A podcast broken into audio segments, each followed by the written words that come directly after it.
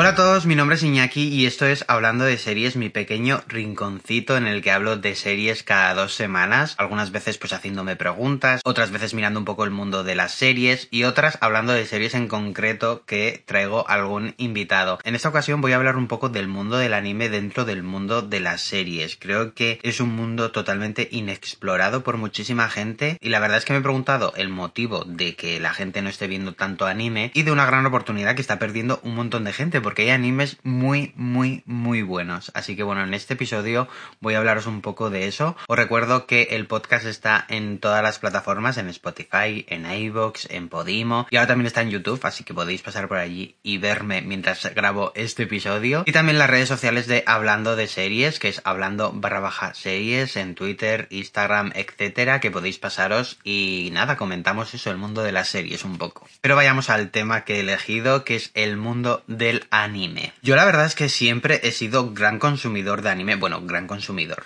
Consumo el anime que llega a España y la verdad es que hay muchas series que me llaman muchísimo la atención y nunca he entendido por qué se separa ese mundo de las series y el mundo del anime, como si fuesen totalmente diferentes y no tuviesen cosas en común. Es verdad que la animación en general no se ve tanto, pero me sorprende que por ejemplo series como Ricky Morty, Los Simpson, etcétera, están como muy aceptadas dentro del mundo de las series, pero las series de animación japonesa como que se dejan un poco al lado, como que, no sé, quizá es que la gente lo ve como que es muy friki o, o solo es para gente que le manga o no sé, lo ven como si fuese un planeta totalmente diferente. Y no, la verdad es que es el mismo planeta y tienen muchísimos géneros en común, porque, no sé, quizá también es verdad que mucha gente ve el anime como si únicamente fuese pues Dragon Ball, Sailor Moon, no sé, One Piece, Naruto, que son muy buenas series, pero no sé, quizá tienen la cabeza como que está más dirigido a un público más joven o que no tienen tramas tan interesantes o que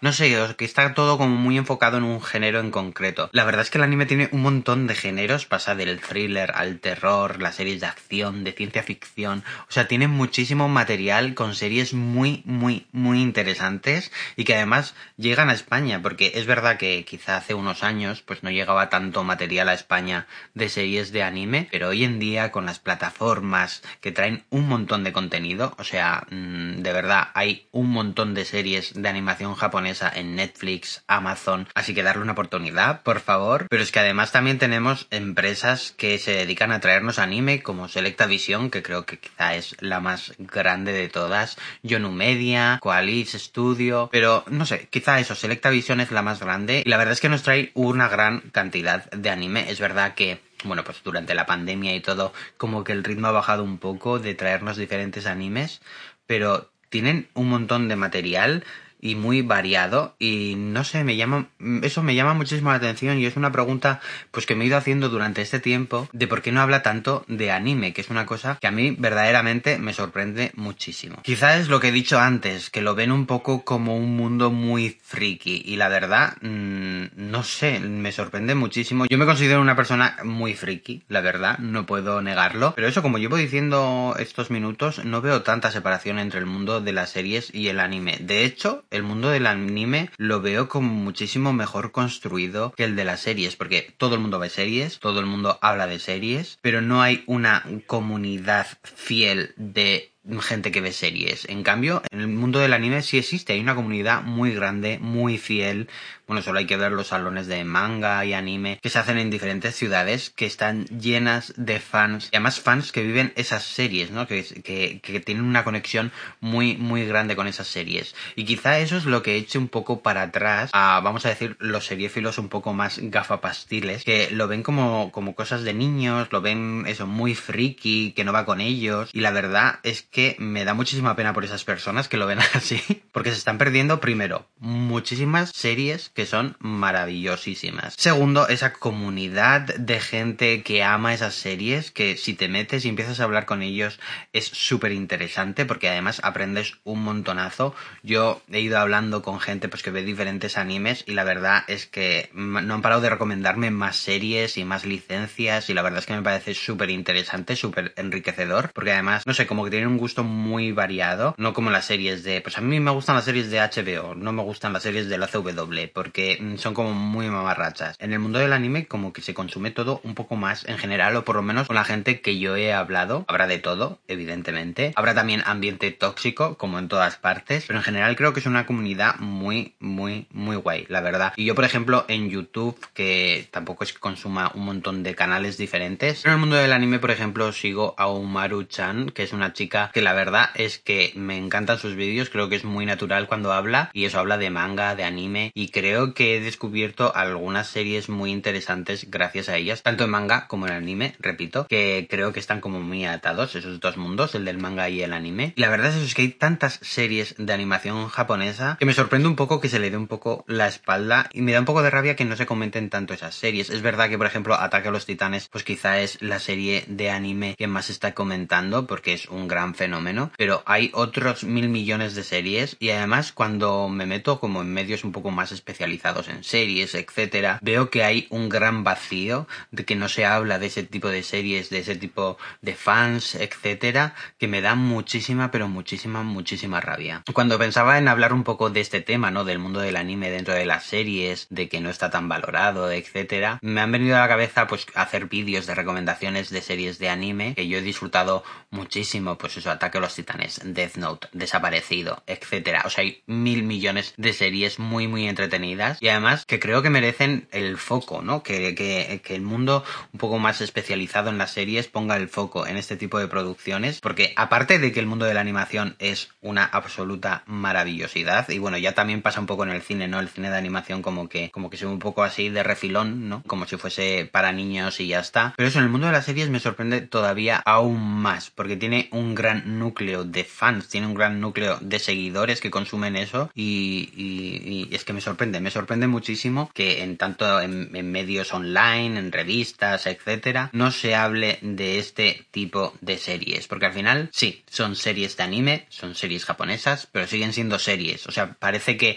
las únicas series que están como, como en la mentalidad de que son series son por las series americanas, las series inglesas, un poco europeas, vamos a decir un poco, pues no sé, suecas, noruegas, etcétera, y las series españolas. Luego ya no hay más series en el mundo, el resto son subproductos que mm, pues, van dirigidos a un público muy en concreto. Y la verdad es que yo me niego a creer que sea así, la verdad, me niego por completo. Creo que las series de anime pueden ser para todo tipo de públicos y además es que lo he dicho hace un rato, tienen muchísimos géneros diferentes y no sé, hace un, un tiempo, no me acuerdo hace, hace cuánto, hace pues un año o así, alguien me comentó pues que no veía anime porque era siempre lo mismo, ¿no? Luchas, luchas, luchas. Y era como, no, hay thrillers, o sea, hay thrillers psicológicos, hay terror, hay asesinos en serie, o sea, es que hay mucho tipo de anime que, que se te está escapando. A mí, por ejemplo, yo siempre pongo quizá un poco como ejemplo el anime de Desaparecido, que bueno, es un thriller de ciencia ficción, de viajes en el tiempo, con un asesino. O sea, la verdad es que mola muchísimo ese anime y además es muy cortito, es una temporada de 12 episodios, creo recordar, que yo la disfruté eso, un montonazo. Y siempre pongo esa serie como ejemplo, o Death Note mismamente, que ya lo conoce muchísima más gente. Pero Desaparecido siempre lo pongo como ejemplo porque creo que es, pues eso, una miniserie